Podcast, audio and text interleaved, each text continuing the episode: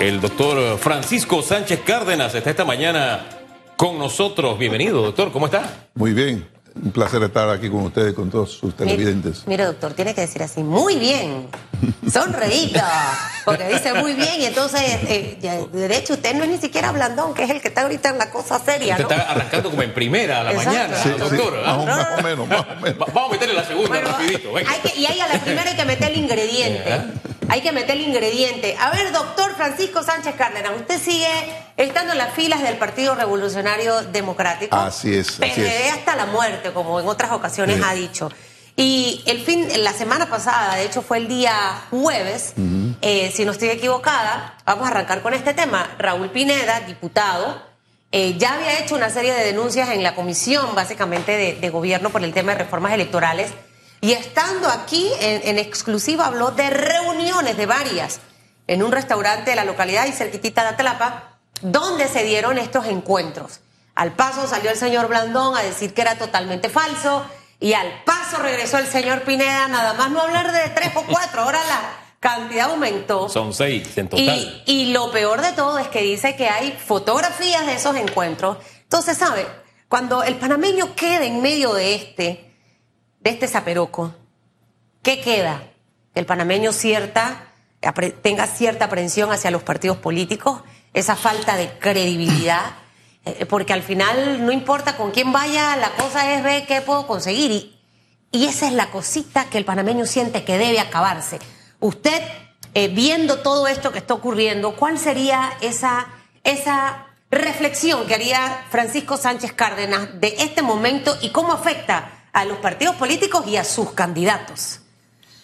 Muy buenos días otra vez, con mucho ánimo. Mire que cambió la actitud. Es como si se hubiera tomado un café. Venga. Y no me lo he tomado todavía. No, no, todavía. Solamente metió la segunda y va la tercera. Mira, eh, precisamente esas son las cosas que le han venido haciendo daño a la política panameña. ¿verdad? Esa falta de, seriedad, esa falta de, de expresar credibilidad diciendo la verdad y hablando las cosas claras como la gente se merece que se las diga. Yo creo que este país tiene una enorme cantidad de problemas y problemas muy serios, problemas de una envergadura que quizás el, común de los panameños no sepan o no logren entender la profundidad de los problemas que tenemos. Para nosotros tratar de entretenernos ahora con actitudes que se salen totalmente de eso, de la seriedad de la política. Yo soy médico, soy neurocirujano, me gusta la política y tomo la política de una manera muy seria, porque yo creo que es, es un vehículo y es el verdadero vehículo para traer beneficios al país. Y no, no estoy de acuerdo con, esta, con estas actitudes de, de bochinches, de, de, de, show mediático, eh, porque yo creo que daña, daña precisamente lo que queremos arreglar. Ahora, doctor, ubiquemos el escenario. Los políticos en este momento están buscando seducir al votante. Creo que la política es el arte de lo posible, más allá de si gano espacios o no gano, para lograrlo eh, es, imposible, yo tengo que sostener reuniones con otros políticos. Eh, cuando se habló de la reunión, yo pensé, bueno, es un señalamiento más que no le di nada pecaminoso, aunque sean adversarios políticos. La política es el arte de lo posible, vuelvo a insistir. A menos que sea, qué sé yo, un médico que tiene un encuentro con un paciente, que ahí, ahí hay confidencialidad, o un cura, un pastor que guardan ese secreto de confesión, o un periodista que guarda reserva de la fuente. Yo no sé si los políticos tienen una obligación de negar las cosas hasta la muerte o llegar a este punto, porque ahora, como decía Tres Patines, uno de los dos está mintiendo. Uno de los dos. Y más allá de que no es un problema vital para el país, para que el bochinche termine, lo que la opinión pública necesita es saber la verdad, saber si se dio o no se dio, saber si el cooler es una metáfora o una forma elegante de decir otras cosas. Porque al final se trata de dos grupos que están tratando de decirle al gobernado, oye, yo quiero conducir los destinos del país. Y creo que aquí es necesario que se conozca si fue o no, aunque no sea crucial, pero es un tema que pasa más allá de lo que vimos en el primer capítulo, ¿no le parece? Me parece totalmente cierto y, totalmente ajustado a la, a la realidad de lo que requiere el pueblo panameño. Mira, Eh, estas cosas suceden cuando se entra en ese tema de las alianzas con, una, con un espíritu no de buscar resolución a los problemas, sino de ver cómo me voy a arreglar yo, qué me vas a dar, qué te voy a dar. ¿Qué hay para mí? Y es, ¿Qué hay para mí? Exactamente. Y ese, ese es el estilo de, de alianza que ha venido dañando la política. Por eso usted ve, eh, y eso le causa un trastorno a, la imagen de la política, que hoy un día están con un, con un partido, otro día están en contra de ese partido y después vuelven con el, con ese, con el partido, de tal manera que no, no se nota la seriedad. Pero yo quiero insistir, quiero insistir que, por ejemplo, San Miguelito, pues San Miguelito, eh, ayer andaba yo por, haciendo unas gestiones por allá, y la cantidad de basura que hay, la cantidad de problemas eh, que hay, y sin embargo eh, está el diputado de esa, de esa, de esa, de esa región eh, haciendo eh, todos los días, ya sea un show en la, en la, en la comisión de presupuesto, ya sea un show eh, como el, el, que hizo en estos días, eh, ya sea amenazando, insultando a ministros. Yo creo que esas cosas definitivamente es una mala imagen que se le da al país de, de lo que es la política verdadera y creo que tenemos que corregir tenemos todos que hacer el esfuerzo de enrumbar la política por el camino que de verdaderamente ¿Eso del lado de el diputado y del lado de Blandón? ¿Qué espera usted? Lógico, ¿Y qué dice usted? Lógicamente, yo creo que el, el, el señor Blandón eh, lo que debió haber sí, hecho definitivamente es haber dicho la verdad. Yo creo que el problema aquí es que, como bien lo dices tú, alguien miente. O los dos mienten, o los dos exageran, o los dos. Quién sabe qué es lo, qué es lo que ha pasado ahí. Y definitivamente que esto se presta para todas las elucubraciones que vuelvo a repetir. No hacen ningún beneficio al país. Eso no le está haciendo ningún beneficio al país. Yo creo que debemos pedirles a ellos que por el bien del país digan qué fue lo que pasó, por qué pasó y cuáles son las razones por las cuales eso pasó. Debería pasar antes de que las fotos salgan, porque eso empeoraría todavía más la situación. Mm. Usted acaba de decir algo clave y me lleva a la siguiente pregunta, doctor Francisco Sánchez Cárdenas. Y lo decía el señor César Ruilova la semana pasada aquí, cómo se han desvirtuado el tema de las alianzas entre los partidos políticos rumbo a las elecciones. Eh, hoy en día, ¿qué es lo que vemos? Y no sé si sea por el tema de las reformas que ha sufrido el Código Electoral. Segundo, si es urgente y necesario hablar ya de reformas a la Constitución, iniciando la siguiente administración y atacarlas, porque lo que vemos es eh, figuras que están dentro de un partido político pero van por la libre postulación. O figuras, como el caso del señor Martín Torrijos, que está dentro de un partido político y va a correr por, por, por otra facción, por decirlo de alguna forma. Y el tema de ver a quienes nunca en su vida habían sido aliados, ahora sentarse. Entonces, ¿qué ha pasado realmente a lo largo de estos últimos 10 o 15 años con eh, las ideologías partidistas? Se han debilitado los partidos políticos que hoy en día por eso los candidatos al ver que las cosas no funcionan, me voy, me voy por la libre o me voy corriendo por acá o hago una alianza inimaginable y ocurre todo lo que estamos viviendo. Para atacar ese problema, ¿qué deberíamos hacer como país? Yo creo, yo creo que el problema está precisamente en que el objetivo de los políticos, el objetivo de, de, la, de las alianzas, estas famosas, eh, no está en buscar eh, el bienestar del país. El objetivo lo han desvirtuado hacia el hecho de ver qué es lo que voy a conseguir, qué es lo que voy a, obtener, qué me vas a dar, cuánto me vas a pagar. ¿Pero esto lo permite el Código Electoral o lo permite la Constitución? ¿Qué, qué habría lo, que atacar lo, para...? Lo primero que hay que hacer es que no lo permita uno mismo. ¿verdad? Si usted lo permite, la ley puede decir lo, lo, que, lo, que, lo que ella bien quiera decir, pero si usted no lo permite, eso no va a pasar. Y por eso es que yo eh, he admirado la, la, en, esta, en esta ocasión la actitud de Martín Torrijos. Martín Martín no no entró nunca por, por un, eh, hacer un tipo de discusión de alianza eh, en base a qué es lo que va, va, se va a conseguir, sino en base a, a qué queremos lograr. Disculpe que le haga un alto allí. Sí, eso no se hizo en la cabeza, pero se hicieron alianzas territoriales o parciales o, o regionales, que es lo que fundamenta la cabeza. Entonces uno dice, si el edificio lo sustentan acá abajo, ¿cómo es que no se ponen de acuerdo arriba pero en las bases sí. Entonces, ¿hay una, como una especie de contradicción o no? Hugo, yo creo que en este país se ha venido desarrollando eh, muy, muy insistentemente, pero con poco éxito, el tema de las candidaturas independientes de, libre postulación. ¿Por qué? Porque hay, hay estructuras que se, donde las, las personas se eligen eh, a través del voto que no están funcionando, que no están funcionando y usted ve la repetición de diputados, la repetición de, representantes de corregimiento eh, permanente, crónica, y los, corregimientos y los distritos no avanzan y el país no avanza. Entonces, ¿por qué? Porque hay, hay eh, eh, gente que se ha enquistado en, ese, en esa estructura y no salen de allí.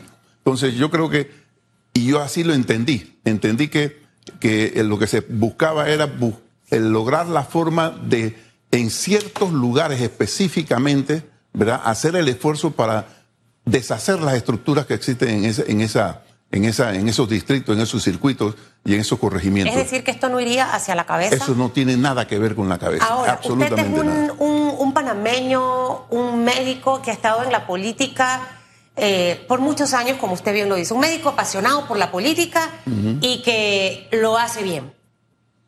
Estando dentro de la facción del grupo que apoya al expresidente Martín Torrijos, con todo esto que estamos viendo en este momento y otras situaciones en donde no hay coincidencias entre el señor Blandón, Martín y Rómulo Rux, sería recomendable antes del 31 de octubre, que es la fecha en la que realmente aquí todo se debe definir en, teo- en teoría, que Martín Torrijos vaya a una alianza de esta o realmente se atreva a irse solo y demostrar, como él bien dice, en febrero, quién va arriba en las encuestas para que los otros candidatos al final tomen la decisión. Siendo usted un experto político, ¿hacia dónde iría su consejo? Claro que sí, no me haga así. Yo a usted lo respeto El hombre- mucho porque el hombre levantó las cejas por encima de los lentes. Tiene olfato político, doctor Sánchez Cárdenas. Eh, si yo algún día, cosa que no va a pasar, fuera política, yo quisiera tener a un hombre a mi lado que me diera consejo como usted. ¿Hacia dónde iría esa, esa recomendación o esa reflexión suya? ¿Debe o no debe irse en una alianza con partidos que en este momento no hay coincidencia y que están envueltos en muchos escándalos? ¿O atreverse a irse solo y ver que qué pasa yo- después de febrero? Yo creo, Susan y Hugo, que esa decisión de parte de Martín ya está tomada. Yo creo que eh, lo de la alianza territorial, vuelvo a repetirlo, tiene su objetivo específico, no tiene nada que ver con la candidatura presidencial. Eh, y creo que Martín ha tomado la decisión de irse por el camino eh, de, la, de la política verdaderamente dirigida a corregir los problemas. Y actualmente, desgraciadamente ha sucedido así, los partidos políticos, todos, todos, ¿verdad? unos más que otros, eh, han caído en, una- en un desprestigio enorme, en una falta de credibilidad ante la población, que a mí siempre me llamó la atención por qué razón, si todo el 85% de la población no tiene una buena, una buena imagen de los partidos, ¿por qué la gente exige alianzas? ¿Verdad? Y, y ustedes, los medios también, eh, también le dicen a, a los candidatos, sin alianza no se gana. ¿Verdad? Entonces, Algunos, No, no, no, no, no, no. algunos. Acá no le decimos eso, le preguntamos. Exacto. ¿Usted Entonces- cree en esa máxima de que sin alianza no se gana Sí. o se puede ganar sin alianza? Eso no es una presión al, candidato. Él Sí. responderá lo que él crea. Entonces, yo, y yo creo que la situación política de los partidos políticos, de los políticos, no está para estar haci- haciendo alianzas a la ligera. Yo creo que hay que pensarlo bien y si no se puede hacer alianza con el objetivo definido de qué es lo que se quiere, mejor no hagamos alianza. ahí está el detalle, como diría el célebre filósofo Cantinfla. Ahí está el detalle. Usted habló ahorita del desprestigio de todos los partidos políticos. Hombre, es sabido que don Martín critica el clientelismo de su partido, que es el PRD, y de la forma en que se está liderando el partido, y por eso tomó su, su camino, tomó otro camino, que no es el movimiento otro camino, ¿no? Tomó otro camino, tomó otro rumbo para no confundir a nadie, tomó otro rumbo, que ya todos conocemos. Entonces, aquí hay un detalle. Ningún partido político puede tirar la primera piedra, es decir, de cambio democrático, hombre, hubo clientelismo a nivel industrial. Y en el gobierno de los arnulfistas, ¿qué pasó? Ni se diga. Entonces, de pronto no estoy de acuerdo con el clientelismo de, de- del PRD y de, de aquellos que están enquistados en ciertas áreas, pero sí estoy de acuerdo con el clientelismo, porque ni el panameñismo ni CEDEP pueden tirar la primera piedra. De pronto sí puedo estar de acuerdo con el clientelismo de el CD y el panameñismo. O sea, es algo que yo no logro entender del todo todavía, porque le insisto, ningún partido puede tirar la primera piedra en el, en el tema de clientelismo. ¿Cómo se explica que se dé esta alianza regional donde se practica lo mismo que se está criticando en el PRD? La alianza regional tiene el interés y el objetivo de llevar a los mejores candidatos exentos de virtudes negativas, la mayor cantidad de virtudes negativas. O sea, que no estén salpicados por este. Y no tiene, nada, y no tiene nada que ver con lo que ha pasado en esos partidos, en los diferentes circuitos donde ya han postulado. Nosotros no tenemos absolutamente nada que ver con, una postulación X, por no mencionar el eh, nombre específico, que nosotros sabemos que ha sido un practicante del clientelismo eh, consuetudinario nosotros no vamos a, meternos en absoluto. Esa fue una decisión de ese partido. Nosotros Pero hay un cambio democrático y el panameño. Eh, nosotros lo que, lo que vamos, por ejemplo, en la alcaldía de, de, San Miguelito, te, te, acabo de mencionar lo que yo vi anoche en San Miguelito.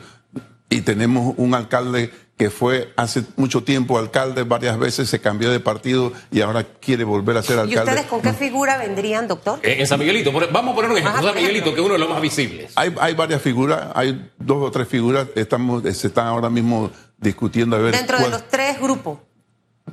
Sí, dentro de los tres grupos. Dentro de los tres Ahora, ¿cómo van a ser esos candidatos? Porque luego yo me hice la película. Doctor Francisco Sánchez Cárdenas, la estoy poniendo dura hoy, que vino así con la batería un poco bajita, así que súbala, súbala.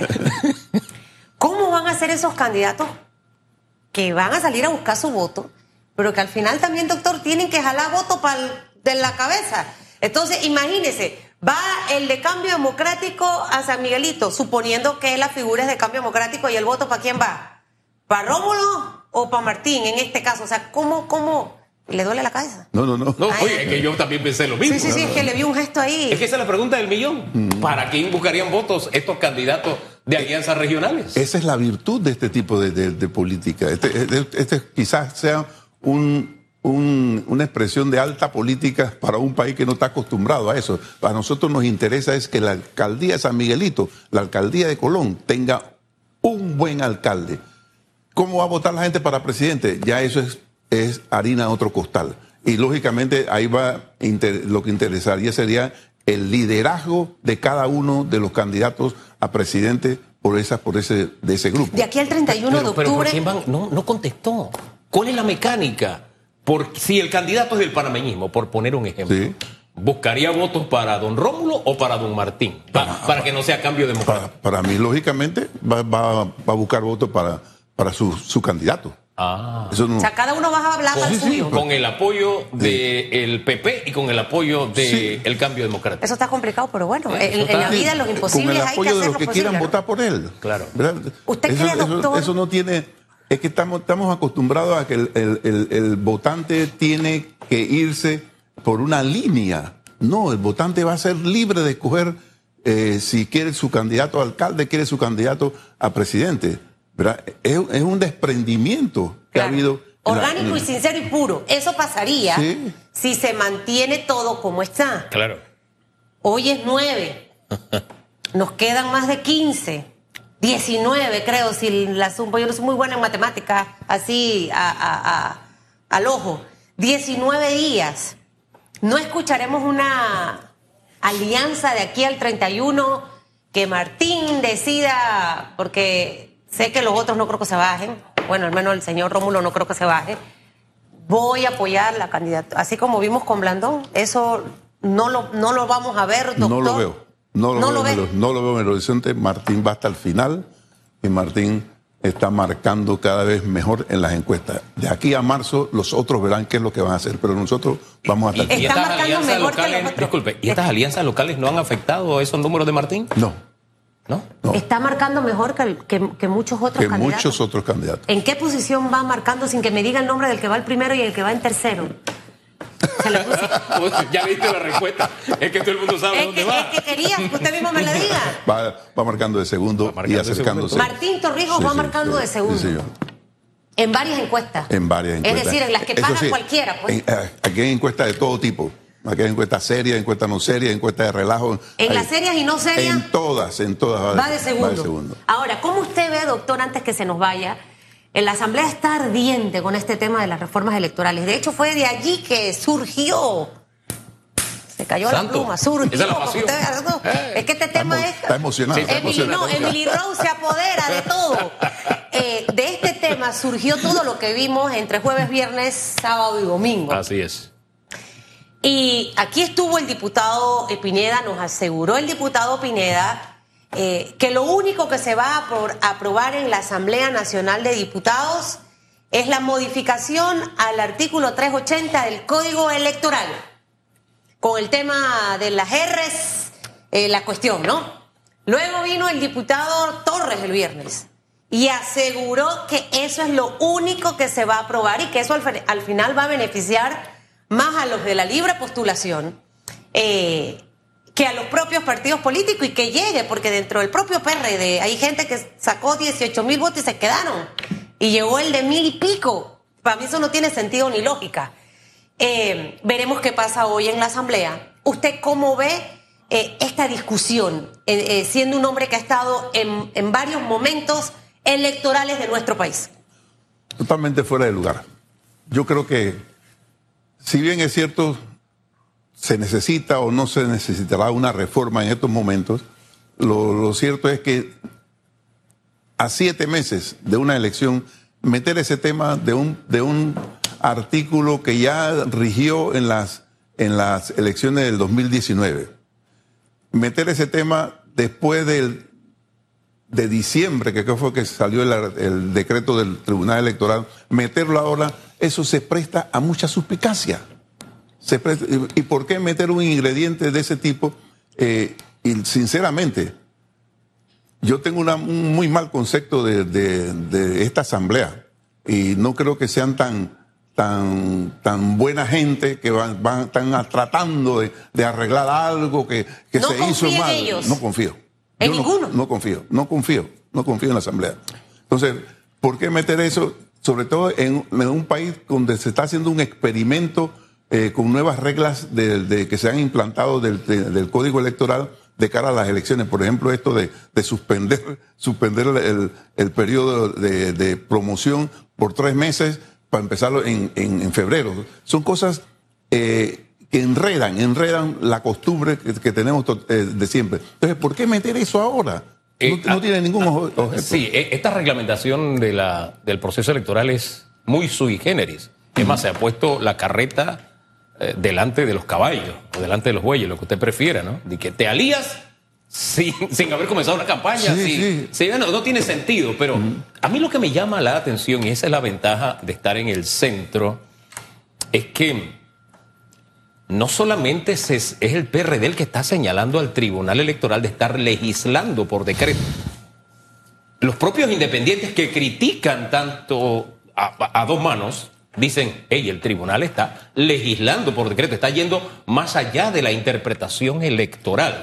Entonces, para mí la decisión salomónica sería, si yo sustraigo ese elemento, ya no le queda piso a la asamblea, porque, insisto, solamente una facción de los panameñistas son los que están en la asamblea eh, criticando este documento. Los independientes y el resto de los partidos políticos están diciendo, oye, al Tribunal Electoral se le está yendo la mano. Sin contar que hay algunos decretos, algunas decisiones del Tribunal que están teniendo, incluso están tocando algo tan delicado como la libertad de expresión.